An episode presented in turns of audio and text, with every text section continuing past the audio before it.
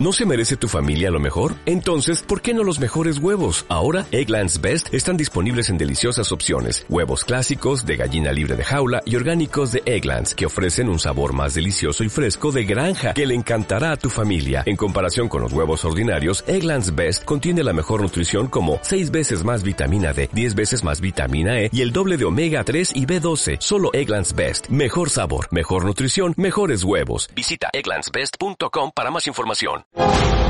A todos los compartimientos, ¿preparados? ¡Deprisa! ¡A vuestros puestos! ¡Vamos en posición! Buenos días. Buenos días, España.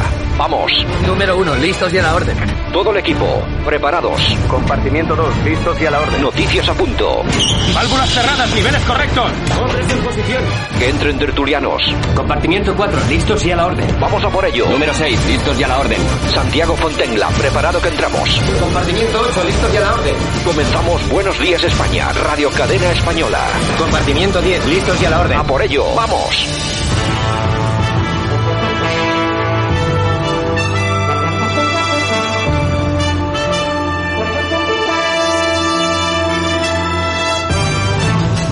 Buenos días España, 26 de abril 2021. Aquí estamos otra semana más y bueno, una semana en la que nos vamos a hacer a deshacer definitivamente del mes de abril.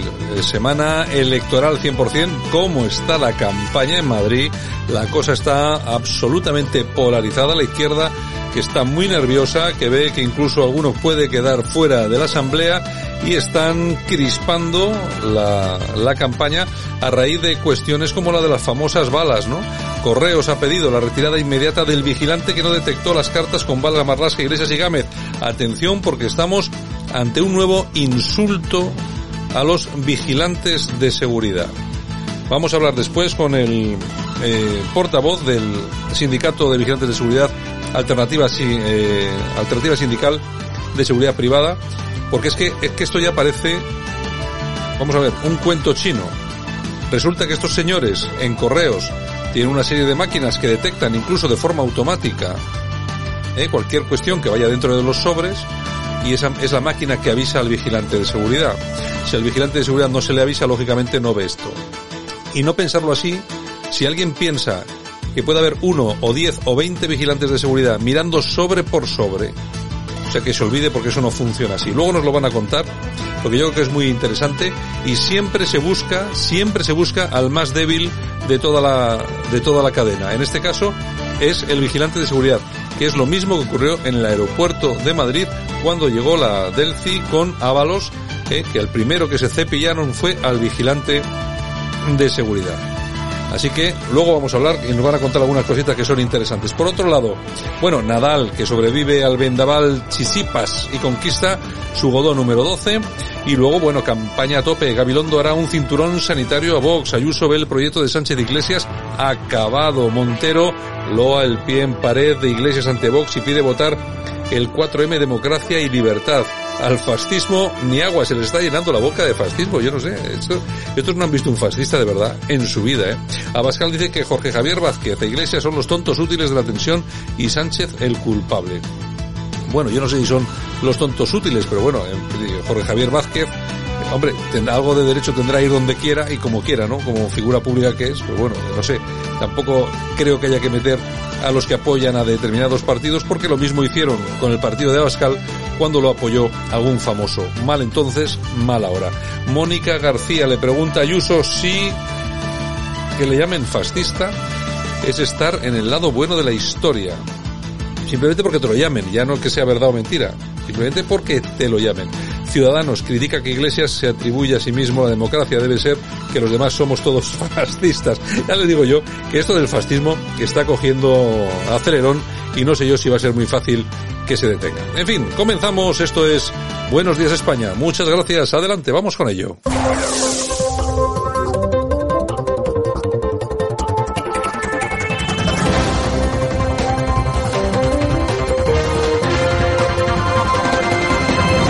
Bueno, nosotros que ya vamos a ver cómo viene este lunes cargado seguramente con todo lo ocurrido el pasado fin de semana, que ha sido, sobre todo en Madrid, en las elecciones, bastante durito. Ahora nos lo va a contar nuestro primero de la mañana, Francisco Gómez. Don Francisco, ¿qué tal? Buenos días. Hola, buenos días Santiago, ¿qué tal? ¿Cómo están todos? Aquí como siempre de resaca, todos los lunes igual.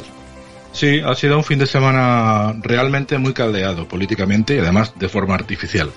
Eh, no solo tenemos al presidente más activista en contra de la propia democracia, jamás visto en la historia de España, sino que además le acompañan ministros que, amparados en su inviolabilidad, llaman nazis a los representantes de Vox o acusan de organización criminal al Partido Popular. La duda razonable de Vox respecto al gobierno en general y todo aquello que digan, incluido el tema de las cartas con los proyectiles recibidas en el Ministerio de Interior, pues a mi modo de entender no justifica que el presidente Sánchez amenace a Vox marcando líneas sobre lo que se puede o no pensar. Vox no es un riesgo para la democracia, pero los que pactan con el brazo político de la ETA y los golpistas catalanes, a mí me parece que sí. En todo caso, intentar manipular el poder judicial para que sus jueces interpreten como constitucional sus fechorías totalitarias no es algo que nos pille de sorpresa. La historia del socialismo está escrita en la historia de España. Yo creo que los conocemos y, serán y será responsabilidad de todos nosotros evitar que lo vuelvan a hacer. Ya lo hicieron en su momento, los golpistas realmente son ellos y la historia real no miente, está escrita, ¿no?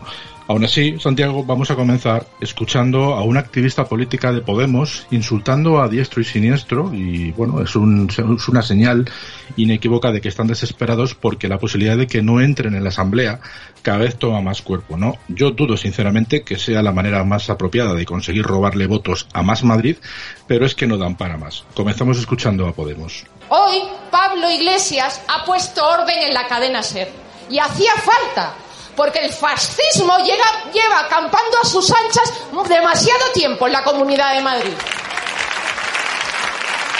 Sin que nadie le ponga coto.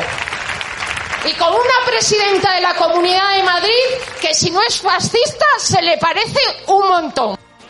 Es increíble, es increíble. Sí, bueno, menos mal. Pues Isabel Díaz Ayuso puede dormir tranquila porque según esta señora es casi fascista. En fin, Rocío Monasterio la contestaba casi de inmediato, Rocío Monasterio. Nadie les ha plantado cara nunca, hasta que llegó Vox, que todos se han sometido a la izquierda, que nadie se ha atrevido antes a mirarles a los ojos y decirle verdades como puños, aunque nos tiren piedra, porque nosotros no tenemos miedo a cumplir con lo que hemos venido a la política, a frenar a la izquierda. Pero no solo que no entre en Madrid, sino que no se siga permitiendo avanzar a la izquierda en todos los ámbitos, en el ataque a la familia, a la educación de nuestros hijos, a los valores de la libertad, de la dignidad, el ataque a vuestro empleo, porque nos han engañado en absolutamente todo este año. Nos engañaron con las mascarillas, el número de fallecidos, con las vacunas, la situación económica, nos engañan con todo. Y luego no nos dejan decir, no me creo nada de este gobierno y creo que vosotros tampoco. Bueno, pues ahí estaba el meeting de Vox, la señora Monasterio. Pues esto va a sonar mucho y muy parecido a lo que en la tarde de, en la mañana de ayer, eh, domingo, eh, dijo Isabel Díaz Ayuso. Por lo tanto, no se diferencian tanto y ninguna de las dos son fascistas. Pero bueno, entra en acción el presidente del gobierno, que como digo es el principal activista, es el más peligroso de todos, y dijo en la mañana de ayer que Vox ha cruzado una línea y que será la última vez que lo cruce. O sea, esto es una amenaza en toda regla. Dice que todos los demócratas se han puesto en pie para decir basta a la ultraderecha. Para él es menos grave que exista, es más grave que exista Vox que no que seguir dando cuartelillo a la ETA a su brazo armado que es Bildu y por supuesto a los golpistas catalanes. Escuchamos 37 segundos a Pedro Sánchez porque no merece la pena más. Viernes la ultraderecha cruzó una línea, cruzó una línea. Y ellos creían que era solo un paso más, que iba a pasar inadvertido, que se vería como otra travesura, algo normal que comentar, que no iba a suceder nada, que nos íbamos a acostumbrar a otra más, y que íbamos a aceptarlo igual que hemos aceptado las anteriores. Pero no va a ser así. El viernes Vox cruzó una línea y será la última línea que crucen. Bueno, una amenaza en toda regla, ¿eh? Sí, pero bueno, hablando de líneas, hay que recordarle a Pedro Sánchez que el domingo por la mañana el PSOE daba un mitin en una zona confinada en Getafe. Y así le contesta el PP. Porque nosotros Sí cumplimos las normas, sí cumplimos los protocolos COVID y no nos pensamos que estamos por encima del bien y del mal, como ha demostrado el presidente del Gobierno, que no ha tenido otro lugar mejor que elegir para hacer hoy su meeting contra la Comunidad de Madrid que en una zona confinada de la misma. Bueno, ahí presidenta. Y es una auténtica realidad. Ya le han pedido explicaciones a la alcaldesa de Getafe, que es la que dice que hay que ascender el clítoris a las niñas y hay que promover las relaciones sexuales entre los alumnos en las escuelas, ¿no? Para que vayan sabiendo lo que es la vida. En fin, otra loca más. Hablando de locas, vamos a escuchar lo que decía Irene Montero. Yo, desde luego, hacía tiempo que no escuchaba tantas veces juntas. Irene Montero. En la Comunidad de Madrid y en toda España. Ellas nos dicen, nosotras no necesitamos el feminismo. Nosotras no necesitamos la organización popular, las despensas solidarias, las organizaciones de vecinos y vecinas, los sindicatos.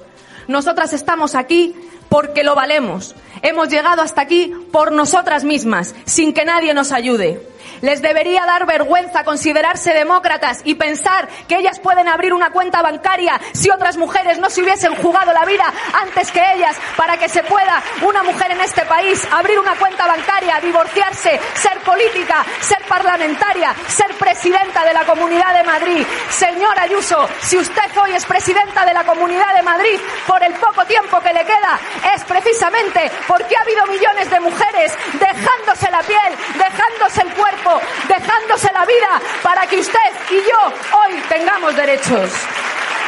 Pues ahí estaba la ministra. Y si quieres enganchamos con otra que tal baila, que es la segunda de, de Gabilondo, Hanna Hayú. Frente a los mensajes de odio y xenofobia que lanza la ultraderecha Madrid, tenemos que decir basta. Vota para decirles bien alto que esta es tu casa y que no importa si eres inmigrante o nacido en Madrid. افعلها من أجل مدريد مدريد لك ومدريد لي ومدريد للجميع. سوي Está muy bien, está muy bien. todos, todos sabemos árabe, todos muy bien, muy bien. Sí, no, no, vamos, eh, es la comunidad importantísima de Madrid. En fin, vamos a acabar la mañana de hoy con una parte del discurso de Isabel Díaz Ayuso, más que nada, más que nada para rebajar un poquito el tono y volver a la normalidad, a la normalidad de siempre. Isabel Díaz Ayuso. Y sobre todo, es un proyecto que para perpetuarse en la Moncloa ha estado pactando con el entorno político de ETA, que ha estado pactando con los independentistas que han fabricado una maquinaria corrupta al servicio de unos pocos en Cataluña para expulsar a los ciudadanos españoles que no querían vivir de otra manera y que han sobre todo expulsado a la empresa, al autónomo, a los jóvenes y que ha dividido nuestra querida Cataluña. Esos son los que están ahora mismo formando parte del plan de Pedro Sánchez, que ya le digo, presidente, se ha acabado. Ya se ha acabado. Bueno, eh, Francisco, vaya diferencia de talante a la hora de, de desarrollar la campaña, ¿eh? Bueno, fíjate que hablando de ETA y hablando del, del, golpismo catalán y en lo que se ha convertido Cataluña en estos últimos años, es lo que verdaderamente va a, va a movilizar el voto en Madrid. Y desde luego, lo de las cartas famosas con los proyectiles que a mí me parece una historia un poco de broma y de cachondeo, que ya veremos cómo acaba, ya veremos si no hay sorpresas, sí, si hay algún sí, imbécil de Vox o algún payaso de Podemos que tiene que ver. Eh, eso no va a movilizar. La mayoría de los expertos y, y analistas políticos eh, en este sentido eh, coincidimos en que no va a movilizar. Al final eh, queda en elevado el tono, simplemente es porque perro muerde a otro perro y entre ellos se están machacando y matando para intentar que más Madrid, que son los que más tranquilos están dentro de la radicalidad, no sea la que se lleve el gato al agua, puesto que, como digo, el PSOE pierde votos a punta pala hacia más Madrid y, y, Podemos está más cerca de no llegar al 5% que otra cosa, Santiago. Pues muy bien, don Francisco, pues si te parece mañana regresamos y vamos analizando la actualidad, ¿de acuerdo? Perfecto, hasta mañana. Escuchas Buenos Días España. Aquí no nos callamos. Hacemos Aval Madrid, Lezo, Púnica, Máster, todos esos elementos, esa, esas operaciones criminales, vamos a decirlo, de una organización criminal que realmente han mostrado lo peor, lo peor de la política, lo peor del servicio público. Bueno, pues este es el señor... Marlasca, el ministro. Marlasca es uh -huh. el ministro del Interior que habla del partido criminal, de, del el, partido... Del, del partido... No sabía yo que el Partido Popular era una organización criminal. Mí... O sea que yo pertenezco a una organización criminal. bueno, oye, nunca se sabe. Manda huevos. De, de, todas formas, a mí, a mí lo que siempre me llama la atención y que yo siempre le digo a todos los partidos de la oposición, pero yo no sé la poca memoria que tenéis. A mí me gustaría, por ejemplo, vamos a citar cuatro, ¿eh? El caso ACM, del PSOE de Andalucía, Ah. 500.000 500.000 euracos de, de Bellón. Caso Alhambra, audioguías, PSOE, Andalucía, 7 millones del ala que se han llevado para el bolso. Caso ayer, en Asturias, 180.000 pavos. Vamos a ir con alguno más. Mira, este por ejemplo, aquí tengo uno, que es el caso Alonso de León, de Galicia, que todavía no se sabe el coste, pero que ya, ya veréis cómo es, cómo es bastante importante. Isofotón, 80 Caso- millones. Caso Asesores, Andalucía, 206.000. Caso Astapa, PSOE de Andalucía, 63 millones, 63 millones. Estamos con el caso AVE, de, que es el PSOE nacional, 6 millones de euros. Caso avión privado. El, bueno, este es de un millón y pico, pero bueno, este es otro rollo que Lo que también empiezas es- a sumar, le sumas los seres, Hombre, caso- miles de millones. Caso Bajo Guadalquivir, eh, Andalucía, el PSOE también, 210.393. Minucias, minucias. Oye, pero es que... Entonces, ¿esto qué es? ¿Otra organización supercriminal? Sí, oye, tenemos uno del PSOE que es muy pequeñito. Mira, fíjate, eh, unos pequeñitos para que veas tú cómo son, lo cutre, lo cutre que hay que ser para robar esto. Uno del PP, vamos a citar a los dos, ¿eh? y otro del PSOE. El caso Beniferri, del PSOE en la Comunidad Valencia- Valenciana, 2.200 euros. Y hay, y hay otro, caso Bolsos, de la Comunidad de Madrid del PP, que yo no sé qué bolsos se refieren, que son 370 euros. Hay que ser cutre. O sea, ya vamos- que robas, roba lo grande. O sea, yo no sé, yo no sé esto de caso Bolsos que será, tengo que investigarlo porque yo lo he Se visto. habrá comprado un bolso de, yo que sé, de Adolfo Domínguez, porque vamos. Ya te, ya te digo, corrupción. Es que a mí lo de caso, caso bolsos, hay que mirarlo. Si Es alguno que lo de de los bolsos no puede ser de Loewe ni, ni de Carolina Herrera, cuestan más. si alguno de nuestros es que claro ha tenido que ser Claro. ha tenido bolso de mercadillo ha tenido que ser ¿no? Exactamente, más Pues o no te menos. me- bueno, en fin oye, es- Ay, esto señor. son, son unas son unas Socialismo en estado puro. Buenos días, España. Este. Este. Este es el ministerio de todas las mujeres. Este. En Radio Cadena Española no nos cansamos. No nos cansamos de madrugar. No nos cansamos de contar la actualidad. No nos cansamos de decir las cosas claras. En fin, que no nos cansamos de tocar los temas más importantes. No nos cansamos. Este es el ministerio de todas las mujeres. De todas las mujeres. Bueno y nosotros que ya estamos aquí otra vez comenzamos semana hoy es día 26 de abril 2021 nos vamos cepillando el mes como quien dice bienvenida Eh, Yolanda Acabamos, acabamos rápidos, rápidos. buenos días Yolanda buenos bienvenida Días, buenos días, buenos bienvenida días. ¿qué tal el fin de semana? Pues como todos, o sea, sin más, los lunes al sol. Bueno, Nunca bueno. mejor dicho, porque ha hecho un calor en Bilbao de la pera. Pues, oye, es verdad, ¿eh? Ya te digo, verdad, ya te cosa. digo. Ay, Bueno, ¿qué, ¿qué señor. tenemos? ¿Qué tenemos? Bueno, pues mira, empezamos con el eterra Joseba Sarriano en día, alias Sarri, que regresa a España 36 años después y sin pagar por sus delitos. No sé si te acordarás, en el año 1980 fue detenido Ujú. y encarcelado y se escapó de la cárcel en un altavoz porque mm, actuaba el grupo este Imanol, sí, ¿te acuerdas? Sí, se escapó en un, en un en altavoz. un sí. altavoz sal- se escapó y entonces parece ser que ha estado en Cuba viviendo todos estos años. Ha venido porque, claro, los delitos ya están prescritos. Están prescritos, claro. Y está viviendo tranquilamente en su pueblo aquí en Yurre.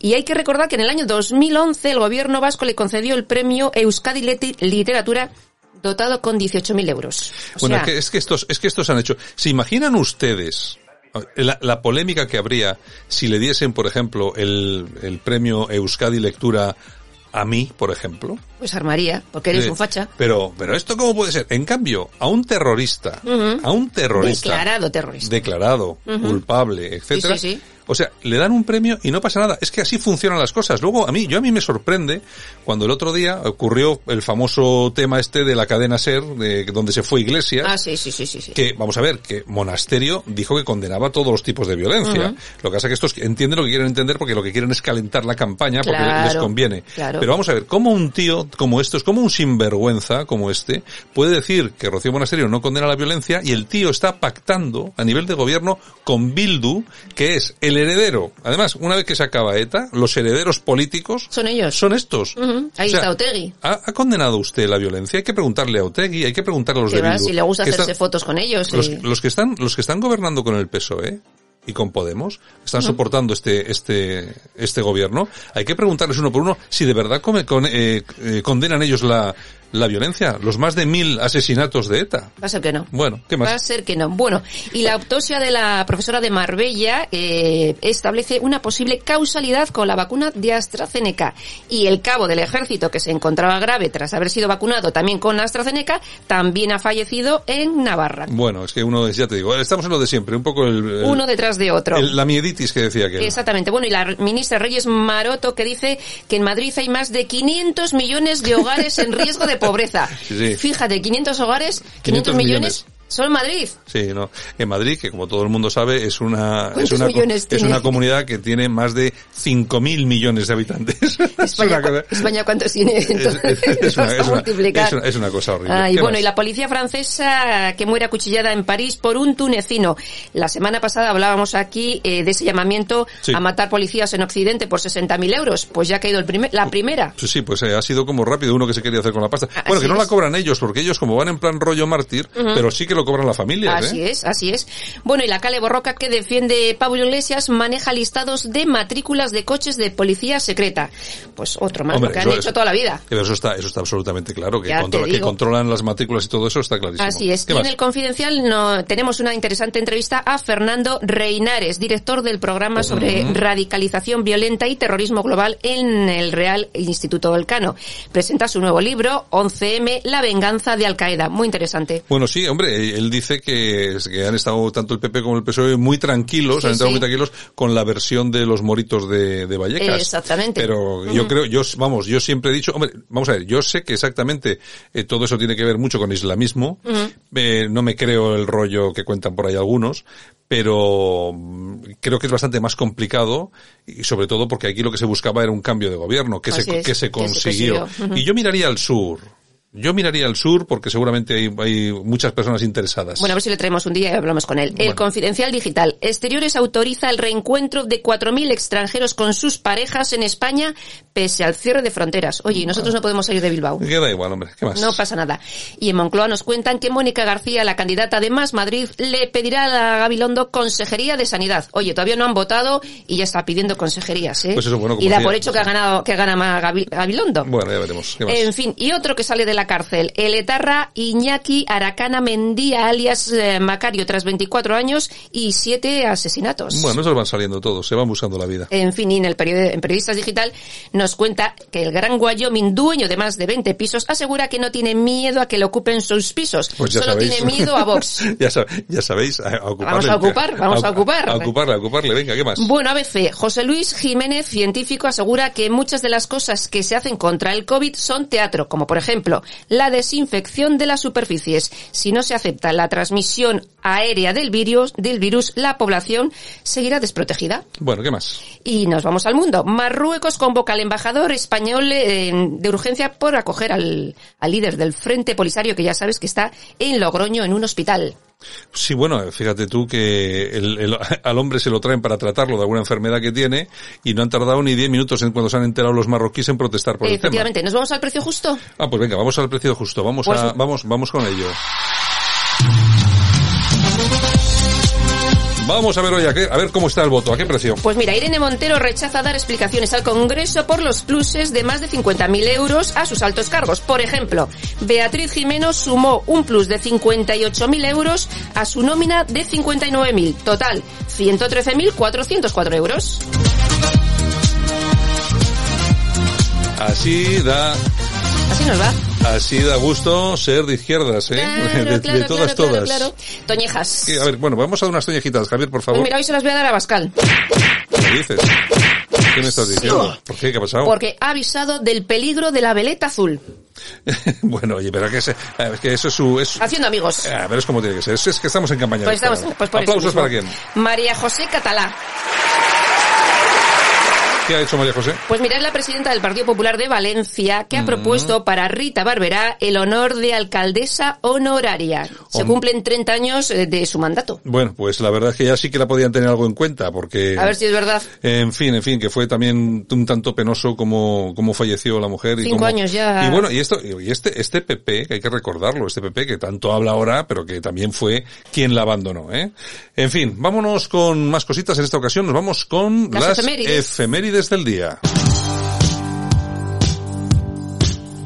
Y nosotros que estamos ya con las efemérides, bueno, las musicales y todas, pero bueno, en esta ocasión nos sirve de sintonía Giorgio Moroder. Y es que tal día como hoy, pero del año 1940, nace en Italia este cantante, compositor, DJ y productor.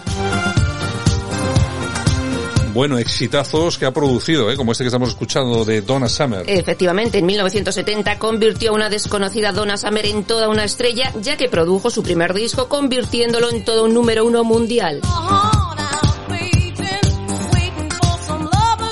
Y en 1978 graba The Chase, tema principal de la película El Expreso de Medianoche, con el que ganó un Oscar. Qué buena, ¿eh? Qué buena. Y la, bueno, y la película, ¿eh? Buenísima. Fantástica. Y también fue productor de grandes estrellas como Olivia Newton-John, Debbie Harris o Bowie. Bueno, tenemos más cosillas. Pues si quieres recordamos alguna banda sonora de Giorgio. A ver, pues ¿Te apetece? sí, di American Gigolo, Flashdance, Top Gun o Joe el Halcón. Oye, eh, Top Gun también era. También, también, Ah, mira, también. esa, esa sí que se me había perdido. Se me había perdido en los anales de la Pues también historia. está ahí. ¿Qué más? Bueno, tal día como hoy del año 1977 se inaugura el famoso Club Estudio 54. Bueno, vaya marcha, ¿eh? Vaya ma- señor. Sexo, drogas y, bueno, Y y rock and no, roll. no, y rock and roll no, y disco, y dance, dance.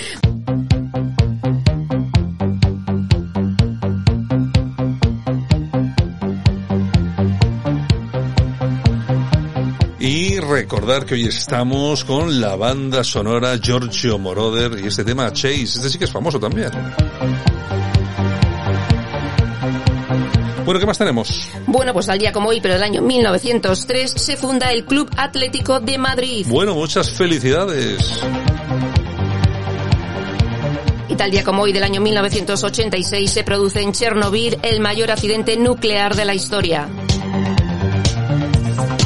Y tal día como hoy, pero del año 1972 nace el futbolista español Kiko Narváez. Cumple 49 años. Kiko. Bueno, yo creo que ahora está de comentarista en algún canal de televisión. Sí, sí, sí, sí, creo sí, que sí. sí. ¿Qué más? Bueno, y también tal día como hoy, pero del año 1951 nace el actor Tito Valverde. Cumple 70 años. Y otro que está de cumpleaños, porque tal día como hoy, pero del año 1956 nace el actor Imanol Arias. Cumple 65. Bueno, nosotros que volvemos en unos minutos con el Corazao. Vale, pues hasta ahora. Venga, nosotros seguimos con más información aquí en Buenos Días España. Seguirás siendo libre para elegir la educación de tus hijos. Libertad. Isabel Díaz Ayuso. Vota Partido Popular. Escuchas Buenos Días España. Aquí no nos callamos. Y nosotros, que como todas las mañanas, vamos de norte a sur, de este a oeste, recorremos la piel de toro. En esta ocasión nos vamos hasta Madrid. Allí tenemos al otro lado de la línea telefónica Alberto García, es el portavoz de Alternativa Sindical de Seguridad Privada. Don Alberto, ¿qué tal? Buenos días. Hola, buenos días, Santiago. Bueno, Alberto, que no es la primera vez que está con nosotros, ya nos ha visitado en más de una ocasión y bueno, qué menos que traerle sobre todo teniendo en cuenta las noticias que están derivando de las famosas balas recibidas por el ministro Marlarca- Marlasca, por el señor Iglesias, etcétera, etcétera, etcétera. Unos, incidentes que bueno, todavía están bajo eh, investigación, pero que ya empiezan a apuntar donde apuntan siempre, que es al del pobre trabajador, al del vigilante de seguridad que estaba ese momento en correos. Eh, Alberto, ¿cómo estáis viendo todo lo que está ocurriendo? Bueno, pues como bien indicabas tú en el preámbulo de- de- del inicio del, del programa, pues, pues bueno, de forma un tanto, pues eso, asom- asom- asombrados, ¿no? Asombrosa, porque eh, como bien indicabas, pues al final las culpas siempre son para, para poca ropa, ¿no? En este caso, para el vigilante de seguridad, que somos, al final nos damos cuenta que somos una una figura muy socorrida para los clientes porque eh, somos los culpables de, de todo lo que ocurre siempre. Entonces, somos muy socorridos para Es- está claro. Bueno, eh, luego si quieres comentamos también que también el, el vigilante que, que estaba en el asunto de el asunto de Barajas con el señor Ábalos y Delci, pues también me parece que también lo hicieron desaparecer entre comillas, ¿no? Pero bueno, en fin, vamos Sí, primero, vamos, fue- vamos, vamos con esto porque a mí me ha llamado mucho la atención eh, que echen, eh, que se quiera eh, hacer responsable y cargar toda la responsabilidad de todo lo ocurrido aquí eh, con un vigilante. La- Vamos a ver, ver, vamos a explicarlo si te parece por eh, detenidamente. Vamos a ver, los vigilantes son los que miran eh, uno por uno de forma individual todos los sobres y paquetes que pasan por correos. Claro, así es, así es, Santiago. Vamos a ver, eh, la, la, la operativa, de, en este caso en el, en el centro de tratamiento automatizado de Madrid Vallecas, que es donde ocurren los hechos, eh, bueno, pues, pues toda la clase de, de paquetería eh, es tiene que ser eh, examinada a, eh, a, través de unos sistemas de seguridad. Esos sistemas de seguridad son los aparatos de, de, de radioscopia, que se llaman. Uh-huh. Bueno, los, los aparatos de, de radioscopia, lógicamente, eh, bueno, pues presta un perdón, presta servicio un vigilante de seguridad y eh, es el encargado pues de, de, estar bueno pues de alguna manera pendiente de, de, de que todos los paquetes pasen el, el, ese filtro de seguridad no uh -huh.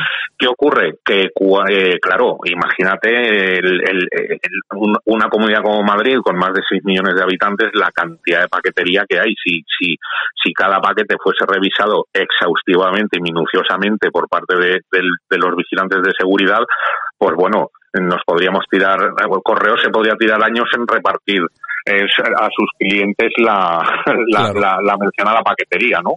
Entonces, de alguna manera, para, para agilizar ese, ese, ese tratamiento, eh, bueno, pues los paquetes, como digo, van pasando por, por los aparatos de radioscopia y es, eh, a su vez esos aparatos de, de radioscopia eh, tienen integrado un, eh, un procesador eh, el cual se llama TAC, que es un, una especie de, de, de software sí. que quiere decir topografía auxiliar computorizada, sí. ¿vale? Uh -huh. Bueno, pues ¿qué ocurre? Que cuando un paquete un determinado paquete eh, tiene un, una, el, el, el, sistema detecta que, que contiene algún objeto metálico, sobre todo metálico, un, o una masa, una masa demasiado grande, automáticamente el TAC salta y entonces salta como un pitido, una alarma, llamémosle como, como sea, y entonces el vigilante de seguridad automáticamente acude al, a, la pantalla de, del aparato de radioscopia y entonces sí que verifica de forma minuciosa eh, el, el, el, contenido, el contenido de, del paquete, además a través de, del TAC, como digo, que permite eh, visualizar la, la, la, imagen del interior del paquete desde distintos ángulos de, del, del, propio del propio paquete, uh -huh. de la propia paquetería. Eh, incluso se le puede dar más color, menos color, más sombra, menos sombra, etc, etc. O sea que que, pero claro, insisto, esto solo ocurre cuando salta la alarma, ¿vale? Desde el aparato. Si el aparato no salta la alarma, evidentemente los paquetes se dan por buenos, siguen, siguen su camino. Uh -huh. Claro, nosotros entendemos que en este caso concreto, eh, eh, más que más que culpa del vigilante que es muy socorrido para correos porque claro lógicamente correos como es, es, es el ente es la, la entidad eh, que gestiona todo esto pues pues para eximirse de toda culpa le viene muy bien echar la culpa a terceros, en este caso al pobre vigilante. Uh -huh. Claro, es muy socorrido y, y está muy bien, claro. pero real, realmente y a, y a, la espera de, de la conclusión de, de, de, las investigaciones y del esclarecimiento de las mismas, eh, nosotros creemos que, es todo lo contrario, es decir, que los sistemas de seguridad mm, de correos están un tanto obsoletos, que no que no están no están a lo mejor eh, están incluso faltos de, de, de, pasar las las revisiones porque este tipo de aparatos Santiago tiene que, que tener unas revisiones eh, constantes y además certificadas incluso vale y, y, muy probablemente pues a lo mejor pues pues no las tengan en, en a ver que tampoco queremos acusar de forma directa que sea así sí, pero sí. vamos es más es más probable que, que, sea culpa del sistema de seguridad que del vigilante. Bueno, porque yo me, yo, de hecho yo me, imagino, yo imagino, Alberto, que ese, ese tema que me parece muy importante, el tema de a ver cómo están esas máquinas, en qué, de, qué revisiones, si están al día, etcétera, etcétera, me imagino que eso, esa documentación la pediréis, ¿no? Claro, lo que pasa es que no, no la facilitan, a no ser que el tema acabe judicializado y se oficie eh, a través de, de, un juzgado, pues, pues claro, este tipo de entidades eh, privadas, medio públicas, medio privadas, pues no, no, Claro, no, no atienden a, ningún tipo de requerimiento por parte de, sindicatos como o de organizaciones sindicales como, como las nuestras. Eh, Alberto, Alberto, hay, una cosa, hay una cosa que está que, que, eh, que, está muy clara. Por ejemplo, cuando hoy cuando hoy en día vamos al aeropuerto, lógicamente tenemos que hacer una, una serie de esperas, se revisan los equipajes y por allí pueden pasar, pues yo qué sé, no sé, las personas que puedan pasar. Normalmente siempre son equipajes en las que ya se nos avisa de que no llevemos determinadas cosas, etcétera. Y bueno, aún así se hace bastante largo. De hecho, yo creo que ahora mismo están citando para entrar a un vuelo, eh, me, creo que hasta dos horas antes eh, para poder para poder hacerlo, ¿no? Yo lo que lo, que lo que está absolutamente claro es que para eh, una ciudad como Madrid una oficina de correos como la que estamos hablando para un vigilante de seguridad, quien piense que hay un vigilante de seguridad mirando sobre por sobre a ver qué es lo que tiene dentro, claro, no, no, no, no entiende la realidad, es imposible. Y claro, eh, tenemos estos software que están, que están en, las, en, la, en los escáneres, que son los que detectan, que son de verdad los que tienen la misión fundamental de detectar. Cuando, eh, cuando surge todo el tema de aquellos eh, envíos de paquetes bomba y tal eh, por parte de ETA, es cuando en correos, que correo lógicamente en aquel momento se dice, bueno, no vamos a hacer encima una, una empresa del Estado que sea la que lleva las bombas de un lado a otro, ¿no? Y entonces eh, se, se pone en marcha, pues eso, la implantación de unas maquinarias, de un software súper sofisticado para para poder eh, dar con todos estos temas, para que no pase nada, para detectar bombas, etcétera, etcétera, etcétera.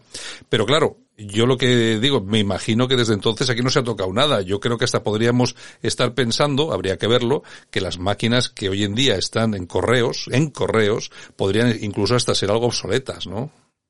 Claro, claro, efectivamente, es que lo indicas mm, perfectamente, Santiago, es que es así. Es, es más, nosotros queremos recalcar y dejar muy claro tanto a, en fin, a, los, a los escuchantes u oyentes eh, que, no, que no conozcan el, la gestión de, la seguridad privada. Eh, eh, esto funciona tal y como has indicado, es decir, precisamente ese software del que tú haces alusión y ese, ese tag que se llama, es el, está precisamente para facilitar la labor de los vigilantes de seguridad. Es que si no, sería imposible, imposible, que una única persona, como tú bien indicas, es, pudiese estar durante un turno de 10 horas, eh, vamos, total, con el 100% de los sentidos, ¿vale? En, delante de esa máquina y, darse cuenta de, de, cualquier tipo de, de, anomalía. Porque además, Santiago, mm, queremos dejar muy claro que los compañeros, los vigilantes de seguridad que prestan esas funciones en esos aparatos tienen la formación adecuada para para realizar la, o sea, para prestar servicio en ese en ese puesto, tienen que, cumplir con un reciclaje eh, bueno, pues pues de, de forma asidua mm, y, y, se les y se les va entrenando de, por decirlo de alguna manera se les va entrenando entrenando constantemente para que sepan eh, localizar pues pues objetos que, que puedan producir una, una, una amenaza. Sí, porque, porque cualquier cualquier vigilante de seguridad no puede estar en ese puesto. Tiene que ser es un vigilante de seguridad eh, con una especialización que ha tenido que hacer un curso, etcétera, etcétera, etcétera. Efectiva, efectivamente. Lo que pasa es que aquí sí que queremos criticar también un poco eh, a las empresas de seguridad porque en virtud de la ley de prevención de riesgos laborales, Santiago, el, el ah, bueno pues pues tienen el personal que trabaja en visualización de pantallas, ¿vale? De, vamos, no, hay un real decreto que, que, legisla el, el trabajo eh, con, con, con, mediante la visualización de, de, pantallas, ya sean monitores de vigilancia, ya sean pantallas de esas de radioscopia, tienen que tener descansos de, de, de durante un mismo turno, tienen que tener descansos bastante seguidos para, para descansar la vista y relajar los, los músculos, porque quieras que no, conlleva un, conlleva un, un, estrés, un estrés sobre todo para, para la vista, lógicamente, que es la que más trabaja, y para la posición corporal, porque, claro, estás mm, en, manteniendo un, estrés constante y, y un, y, y estás forzando una postura todo el rato tensionada por, por precisamente por hacer bien tu trabajo y que no y que no se escape en, lo más mínimo ningún, ninguna ninguna amenaza no Alberto sí Alberto yo de todas formas hay una cosa eh, vamos a ver no seguramente casi con toda posibilidad que van a echar la culpa de todo al pobre vigilante de seguridad pero bueno que tampoco no va a ser la primera ni va a ser la última vez por lo que te he comentado al principio no con todo el caso este de Ábalos en el aeropuerto con Delci y tal y cual mm, creo que también los primeros que salieron por la puerta fueron los vigilantes, ¿no?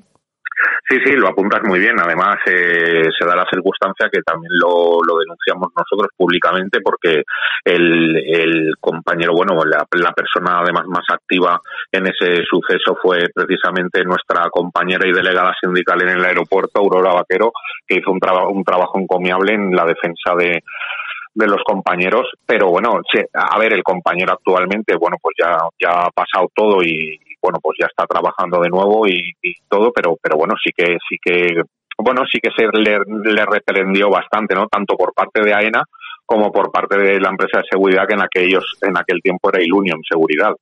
También queremos dejar muy claro, eh, Santiago, porque toda toda la, la, prensa lo suele decir mal. Vamos a ver, los, los clientes, en este caso correos, no puede expedientar a ningún vigilante de seguridad.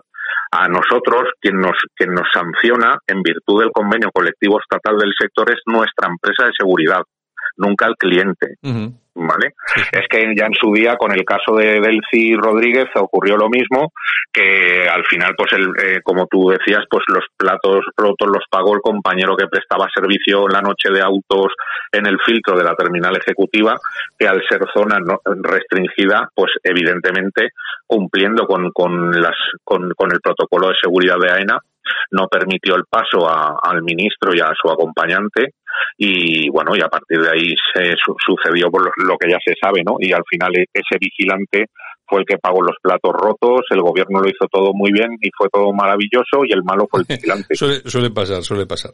Bueno, claro, en este caso, en este caso, pues un poco lo mismo, eh, Santiago, pero a nivel, pues eso, en, dentro de una empresa medio pública, medio privada como es Correos.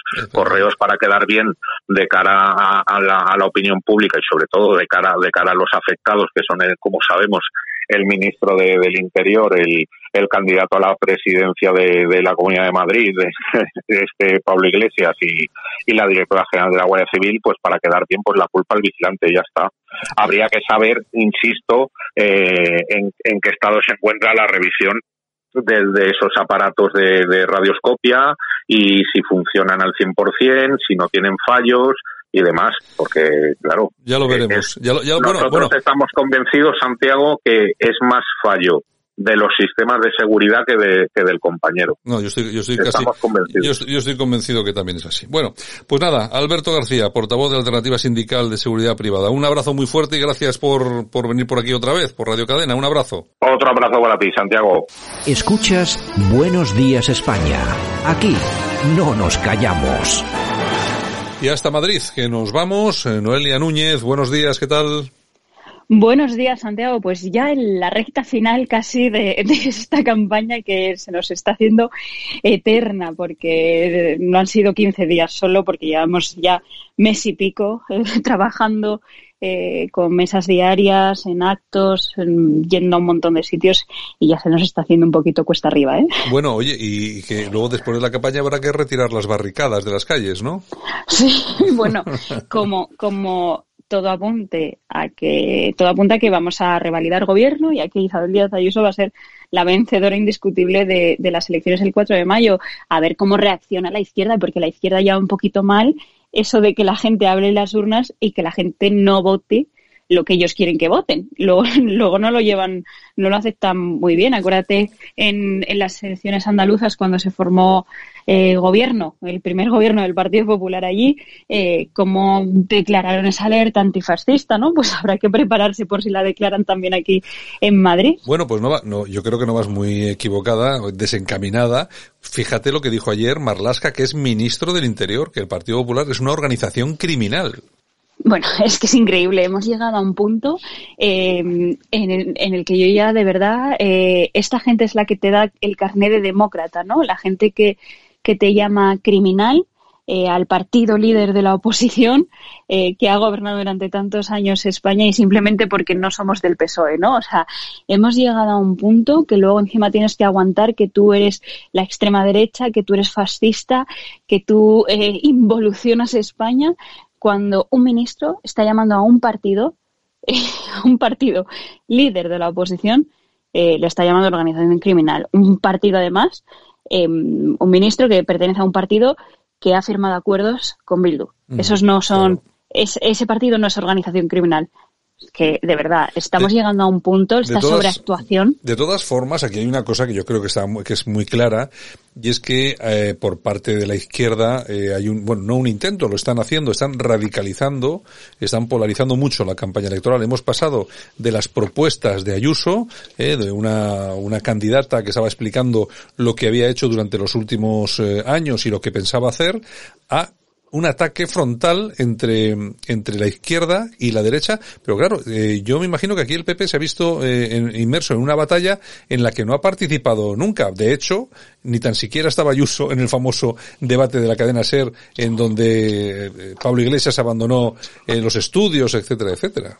Es que hemos pasado de una campaña en la que los ataques personales hacia Isabel Díaz Ayuso eran constantes y continuos y como no les ha resultado bien porque les guste o no les guste a estos señores de la izquierda, la gente en la calle quiere y apoya a Isabel Díaz Ayuso y se ve en cada mesa, en cada acto que organizamos, en cada paseo, en cómo la gente cuando sale Isabel Díaz Ayuso a la calle cómo la gente reacciona, cómo se le acerca de verdad, que no hemos visto este cariño, esta ilusión de la gente y mira que llevamos campañas a nuestras espaldas, pero yo creo que no lo hemos visto nunca. Y eso a la izquierda le molesta. Y como están viendo que atacar a Ayuso no era el camino, pues han dicho, pues ahora lo vamos a decir eh, vamos a ver a, decir que está en juego la democracia, pero vamos a ver cómo va a estar en juego una democracia precisamente en unas elecciones con un gobierno eh, del Partido Popular desde hace 26 años y ahora me, me, me, vienen a contar que lo que está en juego en Madrid es la democracia cuando, gracias a gobiernos del Partido Popular,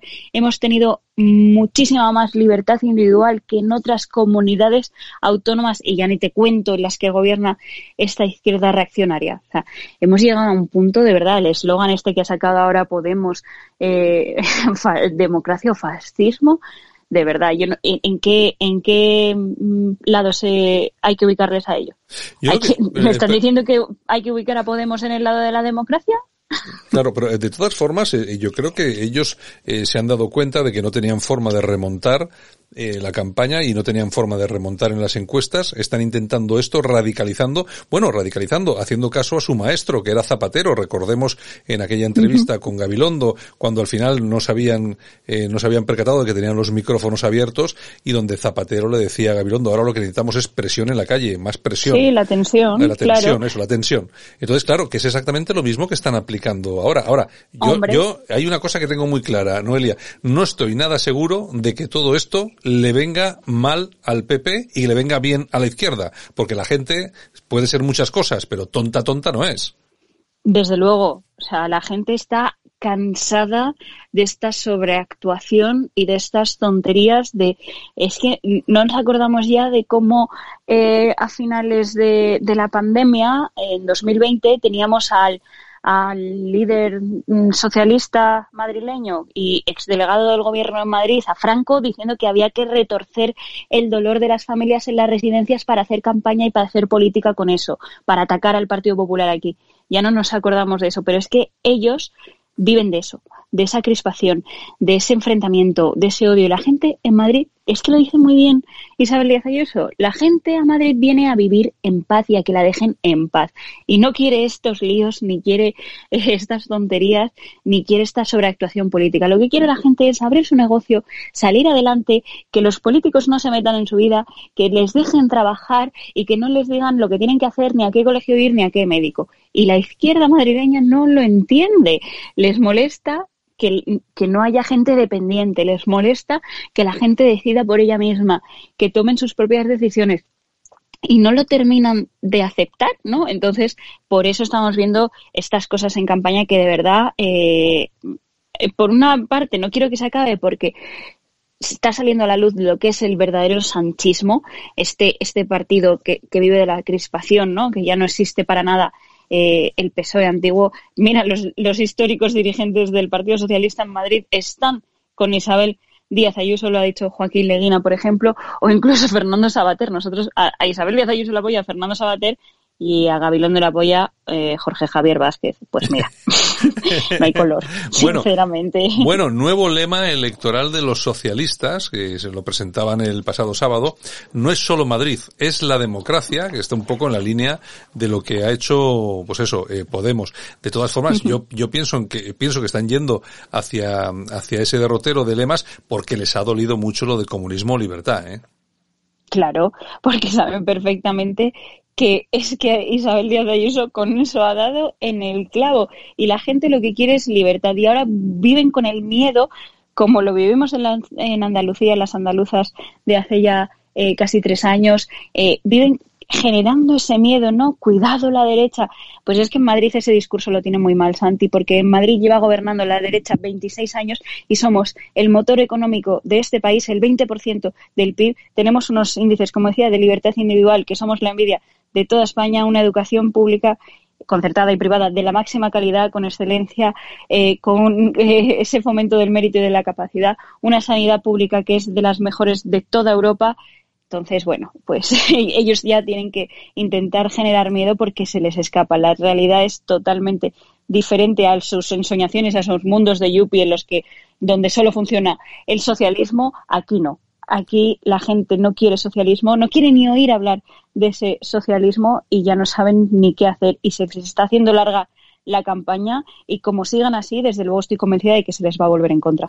Bueno, pues nosotros, eh, si te apetece, el miércoles regresamos, volvemos a dar un repasito a cómo va la campaña y, bueno, bueno, ya te digo, yo, mi, mi visión de la jugada es que esto no le afecta en absoluto a Ayuso. Yo creo que más al contrario, yo creo que está estableciendo unos límites absolutamente claros y, hombre, y yo creo que lo que está haciendo ahora mismo tu partido es no entrar en batallitas y dedicarse a explicar cosas que yo creo que es la, es lo que quieren los madrileños.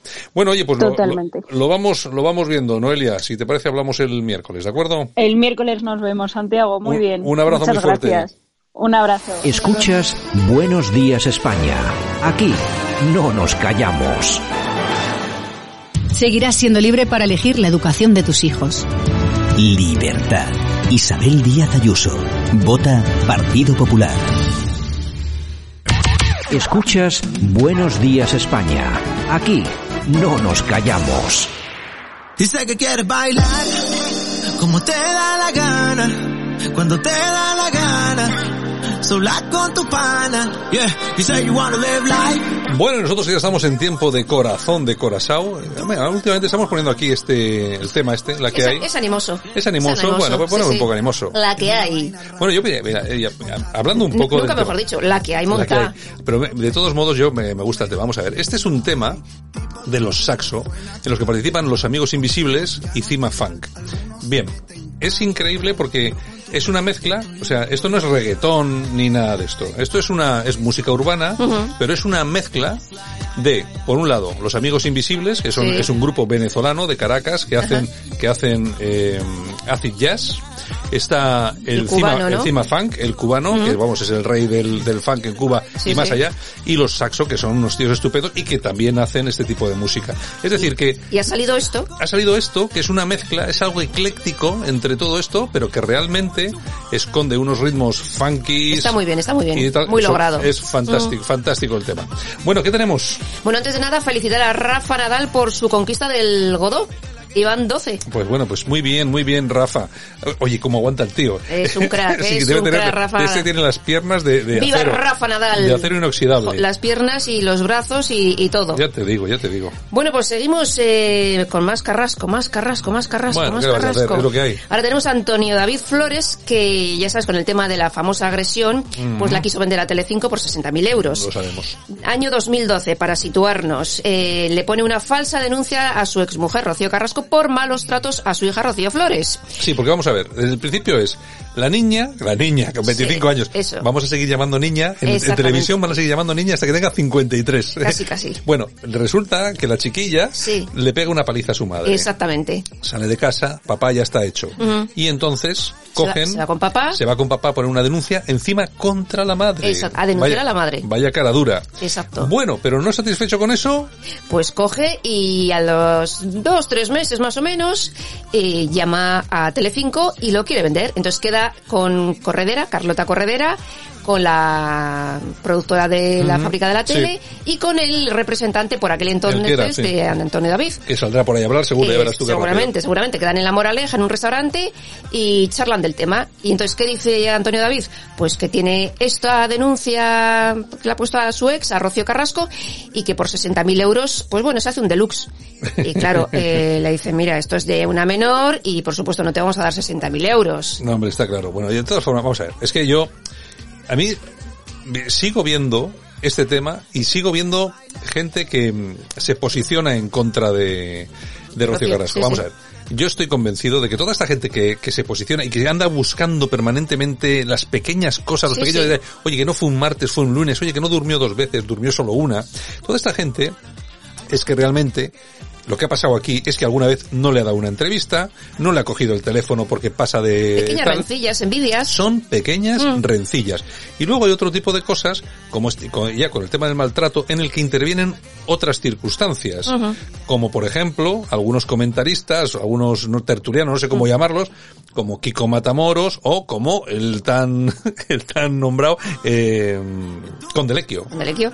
Porque este no sé ya si esconde o no esconde. Yo no sé si será conde o no, pero ha hablado más de la cuenta y también ha salido a hablar su ex mujer, Antonia Delate. Sí, ¿no? Porque ha, pu- ha publicado en, en redes sociales eh, una sentencia de una famosa denuncia que le puso en el año 1999. Bueno, tú mira cómo son las cosas que el otro día Alejandro Lecchio decía en el programa que él nunca había sido denunciado por maltrato y tal y cual. Bueno, la sentencia que publica eh, la mujer, la Delate, Antonia que, Delate, porque por cierto está guapísima y eso que tiene sí, sí. 60 años. No está- pasan los años por está ella. guapísima. Bueno, eh, entre otras cosas dice, el juzgado ha entendido que había elementos suficientes para que para que se dé la exceptio veritatis, lo cual quiere decir que la señora Delate decía la verdad en las manifestaciones que había hecho. Este es el motivo por el que se ha ordenado el archivo de las actuaciones que quería el lequio contra ella. Y luego, en este sentido, se aportaron los documentos que apoyaban su situación, en concreto los siguientes. Quiero recordar que esta denuncia es de Lequio contra Delate por haber, porque ella dijo que era un maltratador. Exacto. Y entonces dice, en ese sentido, eh, se aportaron los documentos que apoyaban su situación en concepto los siguientes. A. Testimonio de la denuncia presentada con fecha 9 de marzo 91 ante la comisaría de Chamberí, en la que, entre otros hechos, se denuncia en relación con los hechos que nos ocupan malos tratos físicos y psíquicos. Y atención, B. Esto es lo más importante de todo. Se aportaron también distintas cartas manuscritas por el señor Lequio y dirigidas a la señora Delate, donde él, donde él mismo reconoce haberla maltratado pidiéndole perdón. Y que retirase la denuncia. Así que, y que retirase la denuncia. Así que si alguien no entendía lo de perro, perro no come perro, Pues, pues, ya queda aclarado, ¿no? ya queda, ya queda un poco más claro. Todavía habrá alguno que lo entienda. No, pero es que además hay un vídeo que nosotros, el sonido, sacamos aquí el archivo de sonido, donde el tío presumía de haber abofeteado a mujeres. Desde o luego sea, el programa, el programa de Ana Rosa tiene un elenco importante, ¿eh? Yo no, no, no quiero incriminarme, pero, Pero es que pero vamos. a, mí, a mí compartir espacio físico con, el sí, sí. conde Lequio, sabiendo lo que es, la verdad es que yo no sé cómo tienen valor, aunque Ana Rosa últimamente como está medio así, medio para allá, pero bueno, en fin. Ya no es la que era, ya No. no, es la que era. ¿Qué más bueno, tenemos? al actor Matthew McConaughey que quiere ser gobernador de Texas. Según sondeos Bueno. podría salir elegido. Lo que dice él que todavía no sabe si se presentaría por los republicanos o por los demócratas. Es decir, Está- que da dice que él es de centro. Da igual, yo la cuestión es presentarme y salir. Ya, ya no- Exactamente. No, pasa nada. ni más ni menos. A mí me cae, a mí me cae muy bien. A mí me gusta mucho, me Sí. gusta mucho. Es un, es un actorazo, ¿eh? Es un, actorazo. Pedazo, actorazo. Además, Bueno, este estuve, estuvo liado con... con Penélope. con Penélope. Nuestra Penélope. Sí, sí, sí. No, no, sí, Penélope al final se ha quedado con lo peor. Ya con, el, te con, el, digo. con el Bardén este. Ya con, lo más, te digo. con lo más cutre que ha tenido acceso. Ay, señor. Bueno, y Kiko Rivera Oye, suele pasar, ¿eh? suele pasar. Yo, yo me acuerdo... Mi yo madre tenía- decía que hay ojos, bueno, dice que hay ojos que se enamoran de legañas. Yo me, yo me acuerdo que yo tengo una, una prima que es guapísima y entonces pues te, tuvo algún novio cuando era muy jovencita, un, un típico novio guapo, Ujú. eh, ta- muy bien puesto y tal. Al final se casó con el más tonto. Lo siento si me estás escuchando, pero es que es así, es así. Es así. Y, también feo. También. Bueno, no, no, tampoco feo, pero bueno, igual sí. Pero bueno. pero que suele pasar mucho, Que suele, sí. suele pasar mucho. Es verdad, es verdad. ¿Qué más? Bueno, y Kiko Rivera que le ha puesto una querella a su tío Agustín Pantoja por estafa. O sea, Ahí también, ahí también van buenos, Ahí ¿eh? también, Ahí van es que buenos. vaya clanes que tenemos en este santo país. ¿Y qué En más? fin. Bueno, y Tamara Falcó que estrena Duples. Impresionante. Impresionante. Tiene- Diseñado tiene por, dinerito, Joaquín, tiene- por Joaquín Torres. Tiene dinerito. Una Joaquín pasada. Torres. Hombre, es que todo lo que hace este tío, Sí, oye, sí, qué bueno, ¿eh? Qué bueno, qué bueno es. Que este es el novio del que produce eh, Viva la Vida. Pero viva la vida, ah, bueno, director. pero viva la vida no es de la fábrica de la tele. Sí. Ah, bueno, Y, vale. Bueno, o sea, el que la dirige, el que la Ah, dirige, el que la director, dirige. el director. Ajá. Exactamente, Vale, vale, vale. exactamente. Que estaba casado. Y este- después de 30 años se da, se da cuenta, no, que yo me gustan los chicos. Joder, pues ya has tardado, macho, ya has tardado. Exactamente, exactamente. Bueno. bueno. y tenemos también a Álvaro de Marichalar que cumple 60 años y el próximo día de la hispanidad remonta- remontará su vuelta al mundo por con moto acuática. Bueno, ya lo estaba intentando, lo que pasa con esto de la Con lo pandemia. de la pandemia tuvo que parar, sí, sí, sí. Bueno, tenemos que decir que el productor eh, Hugo Stuben ha fallecido a causa del Oh, COVID. Famoso bueno. productor de televisión, hizo programas como Aplauso, Más allá de Jiménez del Oso o como Pedro por su casa con Pedro Ruiz. Muy buenos programas que hizo, sí, efectivamente. Y los especiales de Nochevieja, ¿Qué claro. más? ¿Qué más? Nada más. Ah, nada más. Nada Ah, pues bueno, nada pues, más. pues mañana regresamos. Bueno, y nosotros, adiós, Yolanda. y, nos- y nosotros que también nos vamos, aquí acabamos el programilla, por supuesto, muchas gracias y saludos de todas las personas que han participado en el programa de hoy. Por supuestísimo también de Javier Muñoz en la técnica y este que os habla, Santiago Fonte. En la mañana regresamos con más información aquí en Buenos Días España. Chao, hasta mañana.